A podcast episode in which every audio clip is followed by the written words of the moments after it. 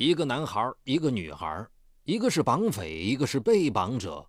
绑匪的床头为什么贴着“不许强奸”的牌子？他为什么又陪被绑人下楼买卫生巾？人群中被绑女孩为什么不呼救？绑匪为何在囚禁人质长达三个月后才实施勒索？这期间究竟发生了什么？敬请收听本期的拍案故事：虎口脱险。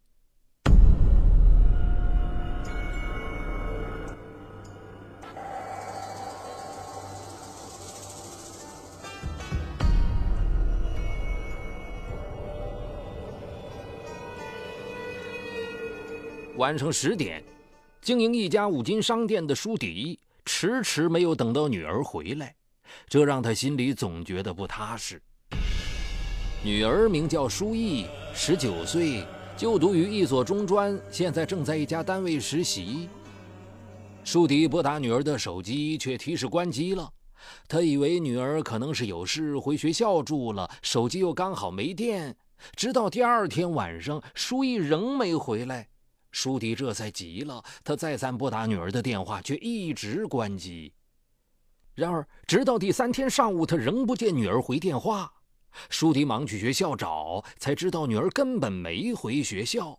他又找到女儿的同班同学、好朋友林叶询问，林叶也不知道女儿的去向。但据他透露，女儿可能是去一个学姐所在的公司实习了。林叶告诉舒迪。舒毅每天晚上都会上网跟他聊天。八月初的一天，舒毅告诉他，他在网上聊天时，有一个陌生的女网友主动将他加为好友。聊天中，女网友问舒毅是哪个学校毕业的，舒毅便如实告诉了对方，并说自己还在实习期。没想到，非常凑巧，这个女网友与舒毅上的是同一所学校，只是比他早几届，算是他的学姐。此后，两人越聊越熟悉。而学姐在了解舒毅的基本情况后，便告诉他，自己所在的大公司正在招聘实习生，实习期间有一千五百元至一千八百元的工资，干得好的话还可以毕业后进公司工作。还问他有没有兴趣。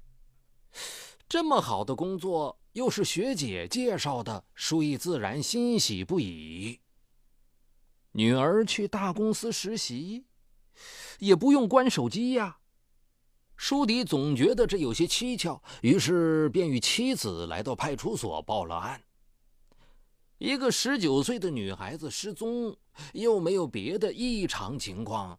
警方做完笔录之后，由于达不到立案标准，也只能当做一般失踪人员处理。考虑有可能出现别的意外，民警还特意给舒迪做了 DNA 样本。此后两个多月里，舒毅一直杳无音讯。日子一天天过去，已经绝望的舒迪，却突然收到了一个陌生号码发来的短信。对方声称：“你女儿在我手上，我是向别人买来的。你想要回女儿，就给五万元；不给钱的话，就把她卖掉。”朱迪马上向警方报了案，失踪案变成绑架案。警方迅速展开排查，经过高科技手段，很快锁定租住在一个小区的刘启有重大作案嫌疑。下午三点三十分左右，便衣民警以居委会工作人员的名义前来检查卫生为由，来到刘启的租住处，确认屋内有人后，民警破门而入。而此时刘启还在睡梦中，面对突然出现的警察，他顿时吓得脸色苍白。办案民警很快发现，失踪三个多月的舒毅果然被囚在刘启租住的一室一厅的厨房内。厨房不足三平方米，窗户被木板封死，整个房间黑乎乎的，而灶台上放着一台九英寸的小电视。此时的舒毅，双手手腕。被大拇指粗的铁链锁着，双脚被塑料绳绑着，整个人侧卧在一张木沙发上，双目无神，甚至面对突然出现的陌生人一点反应也没有。直到看到民警的证件，他的脸上才露出了一丝笑容。被囚禁三个多月的舒毅，终于被成功解救。当绑匪刘启被民警押出门时，闻讯赶来的房东和邻居们都惊叹不已，因为在他们看来，刘启非常老实，没有任何恶习，根本不像是做这种事的人。而且在舒毅被拘禁于此的三个月里，他们没有发现任何的异常，他每天还是正常的出入，家里也没有发生过任何呼救声。那么，这个在外人看来老实的刘启，为何会绑架舒毅？又为何在囚禁了近三个月后才实施勒索呢？今年二十九岁的刘启，由于家庭条件不好，中学毕业便外出打工，应聘到一家企业做三班倒的工人。他的父母见儿子年仅二十九岁还没对象，便托亲戚帮他在邻村介绍了一个女孩。见面后，双方都很满意，并按照老家的风俗定了亲，还给女方家送了部分彩礼。最后，两家商定。到月底再给余下的两万元彩礼钱，年底就举行婚礼。转眼到了两个月后，刘启接到父亲的电话，提醒他再有四个多月就到年底了，问他两万元彩礼钱准备的怎么样了。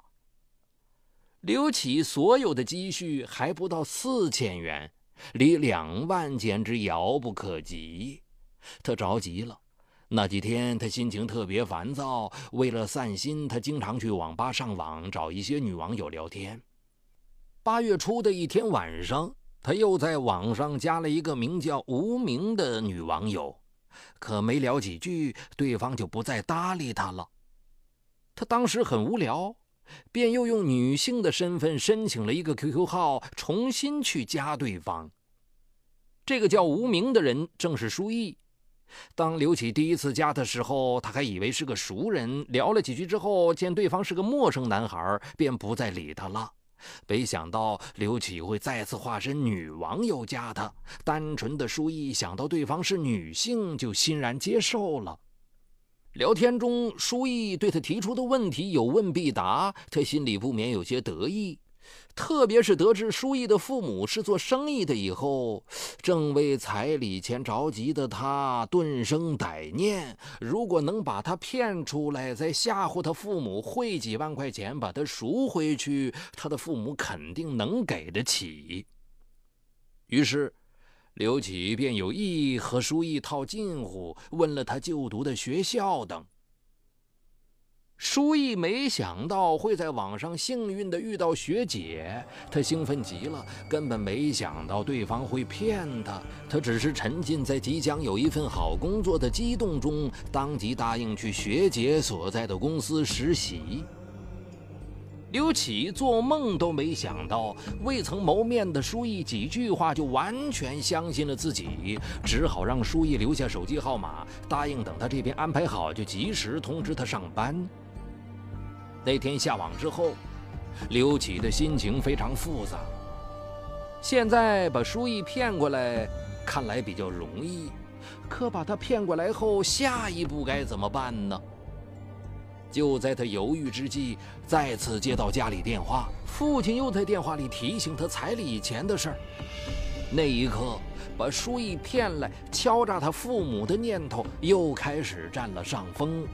想到自己租住的房子比较偏僻，而且是单独一处套房，他决定先把他骗到自己的租住处，到时候再威胁他一下，让他配合自己。拿到钱以后就赶紧放了他。这些钱不是个大数目，相信他的父母也不会见女不救。于是，他开始做了前期准备工作。担心把舒毅绑架回来之后被人从外面发现，他特意从外面的工地上捡回一些木板，将厨房的窗户封上，连阳光都透不进来。又买了几条绳子。一切准备就绪之后，二零零九年八月二十二日晚，他便在网上告诉他，公司明天下午就要招工，约他第二天下午三点在一个公交车站前见面。舒毅兴奋不已，连连道谢。第二天上午十一点多，刘启突然想到自己是个男的，到时去接舒毅，对方肯定不愿意跟他走，便给舒毅发了一条短信，找了一个借口。我下午单位有重要会议，我会派一个男下属开车去接你。”好的，舒毅立刻回了个短信。其实当时，如果他能打个电话问问，很快就能发现对方的破绽。或者只要用心想一想，哪会有公司专门派人开车来接一个应聘的实习生呢？而且不直接到单位，而是约到半路见面呢？可急于找到一份好工作，迫切的心理蒙蔽了舒一的眼睛，让他完全没有怀疑这一切。当天下午两点三十分。刘启开着事先向朋友借来的一辆小面包车，提前来到了约定的公交车站守株待兔。下午三点，舒毅果然准时赴约，到了后便给刘启打电话。接电话时，刘启很快确认了舒毅。观察五分钟后，发现舒毅确实是一个人，他这才从面包车前伸出手来向舒毅招手。舒毅雀跃着上了车，根本没有想到等待他的是怎样的磨难。他上车后，刘启开着车子绕来绕去，然后到自己租住的房子前停了下来。由于他的出租房比较偏僻，而且那个点儿邻居们都还没下班，楼道里空无一人。刘启赶紧打开车门，迅速将舒毅拽进了二楼自己的出租房内，然后反锁房门。他的动作迅猛又突然，舒毅一时根本没有反应过来。等他进了那间狭窄黑暗的出租屋后，才回过神来，当即吓得痛哭失声。刘启随即拿出早已准备好的绳索，威胁说：“不许哭，不许叫，否则我不客气。”看着面前这个身材高大、凶相毕露的男人，舒毅吓坏了。接着，刘启用绳索把他的手脚捆绑起来。见对方这么紧张，刘启不由得生出几分同情。捆绳索的时候，便没有怎么用力。直到此时，舒毅才恍然大悟：网上的热心学姐正是眼前这个凶恶的男人。他不由得后悔莫及。然而，把舒毅绑过来了，下一步该怎么办？刘启一筹莫展起来。原本他想的非常简单。把舒毅绑回来后，就给他父母发短信，让他们把钱汇给自己。只要拿到钱，就立刻把舒毅放了，自己回家结婚。可真正把舒毅绑回出租屋后，他的心里竟升起了一种从没有过的紧张。这才感觉此事根本没有自己想象的那么简单。女孩的家人收到短信后。会乖乖的给自己汇钱吗？他们报案了怎么办？这可是绑架勒索，要是被抓了是要坐牢的。一时间，恐惧弥漫在他的心头。怎么样才能既弄到钱，又能免牢狱之灾呢？刘启费尽了心思。当天下午，他草拟了一条短信。你女儿在我手里，两天之内请汇两万元到我的账号，否则她的安全我不敢保证。接着，他逼问出了舒毅父亲的手机号码，可几次要按下发送键又犹豫了。他担心马上给舒毅的父母发勒索短信，相隔案发时间太短。万一舒毅给他们讲过应聘之事，他们一报警，目标便很明确，自己很可能马上就被抓住。也许稍等几天，等舒毅的父母摸不着头脑之时再发短信，留下的线索会少点儿。当天晚上，刘启关了厨房的灯，回到自己的房间睡下，舒毅却一直难眠。他听到刘启的房间里无声无息之后，以为他睡着了，开始寻找机会逃跑。他艰难地把被绳子捆住的双手挪到嘴边，一点点地用牙齿咬着。因为是塑料绳，刘启又绑得不紧。大约一个小时后，舒毅就把绳子咬开了。他解开脚上的绳子，轻轻打开厨房的门，想逃出去。然而。由于第一次作案，心里充满恐惧感的刘启根本无法入睡。尽管舒逸走路的声音很轻，还是被他发现了。他冲上去把他抓回来。刘启身材壮实，单薄的舒毅哪里是他的对手？不一会儿，他就又被扯回了厨房，丢在沙发上。正是盛夏，两人本来就穿的很少。就在这种拉扯的过程中，刘启触碰到舒毅的身体，他不由得出现一种莫名的冲动。看着舒毅瘫软在沙发上，他又扑上去搂住他，想亲他。舒毅立刻意识到刘启图谋不轨，拼命地挣扎着，用指甲抠着刘启，并且声嘶力竭地说：“你要是敢对我这样，我就死给你看。”舒毅的话。镇住了刘启，他担心要是真的弄出人命之后更难收拾。他强压冲动，又重新将舒毅紧紧捆绑起来。此后，害怕舒毅趁他不在的时间向外界求救，刘启连班都不敢去上了。每天早上。他捆好书毅，用毛巾把他的嘴塞住后，才匆匆出门去买菜或者其他的生活必需品。不到一个小时，他又赶紧回来守着书毅。八月份闷热无比，看着书毅没有替换的衣服，浑身是汗，都发出了味道。刘启又于心不忍，特意到夜市帮他买回几套替换的内衣外衣。书毅要上厕所，要洗澡。他慢慢的也帮他解开绳索，只是不让舒毅锁门，一直在门外守着他。孤男寡女朝夕相处，刘启又正值年轻气盛，哪能控制住自己的本能啊？此后，他曾对舒毅欲行不轨，但是都遭到了对方的拼死反抗。刘启担心真的弄出命案来，只能拼命克制住自己，尽量不跟舒毅同处一室。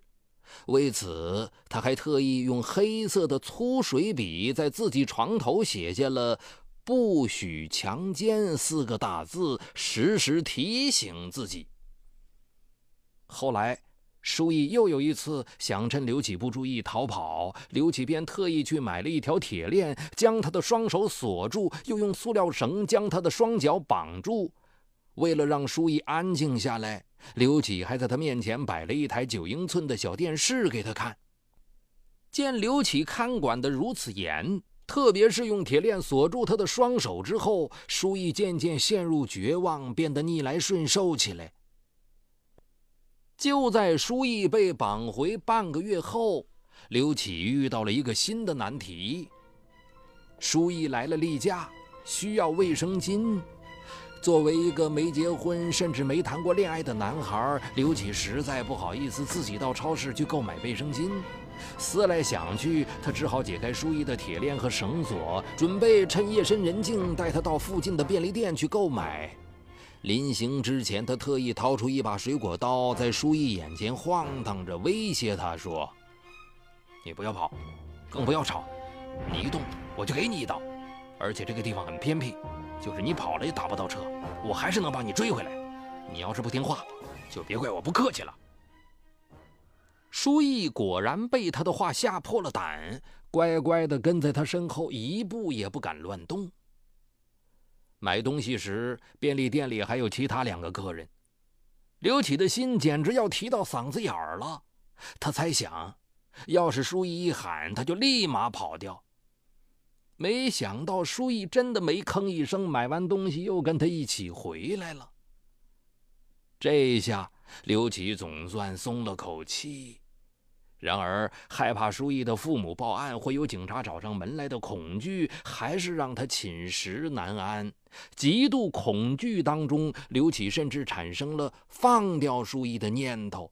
可他又害怕，万一把书毅放出去，他一报警，自己租房时在房东这儿留有身份证复印件，警察一查就查出来了，到时候就要受到牢狱之灾，连婚都没法结了。就在刘启左右为难之际，刘启的一个老乡给他打电话，说到了他住处附近，想上来看他。刘启顿时吓得声音都变了，赶紧撒谎说自己不在家。没想到。几天后的一个晚上，突然又有人来敲门。刘启吓了一跳，连忙把厨房锁好，把房门打开一条缝查看。原来是房东来收其他房客的房租，顺便提醒他房租也快到期了。他担心房东进来发现书意，便借口说自己刚好有点事情要出去，把房东堵在门口没让进。接着他赶紧锁上门，陪着房东走下楼。短短十几阶的楼梯走下来，刘启全身的衣服都湿透了。此后，担心房东上门收房费的时候发现自己的秘密，每个月他都提前几天送房租给房东。直到父亲给他挂电话，又提到彩礼钱，他才紧张起来。想到舒毅失踪近三个月了，没有听到警方一点动静，他又怀疑舒毅的父母根本没报警。第二天上午，抱着侥幸心理，他给舒毅父亲发去了那条勒索短信。没想到，舒毅的父亲当即向警方报了案。就这样，刘启被判处有期徒刑三年六个月。嗨，你好，我是雷鸣，向您推荐我的精品节目《解读自控力》。失控与自控、拖延与高效，一直是我们生活当中循环往复的话题。很多人都有过这样的经历：想要升职加薪，工作却总是拖到最后一分钟才开始；想要攒钱买房，每月的透支卡就总是透支；想要减肥变美，却管不住自己的嘴巴，总是挫败；想要放松一下，却总是忍不住熬夜上网，熊猫眼越来越严重。我想说的是，不是你不够努力，而是不够有自控力。那就听我来详细为你解读斯坦福大学最受欢迎的心理学课程——自控力，让我们重新成功掌握自己的时间和生活。就在蜻蜓 FM 搜索框里搜索“自控力”三个字，目前已有几十万人做出选择，并借此开始了改变。蜻蜓 FM 搜索“自控力”。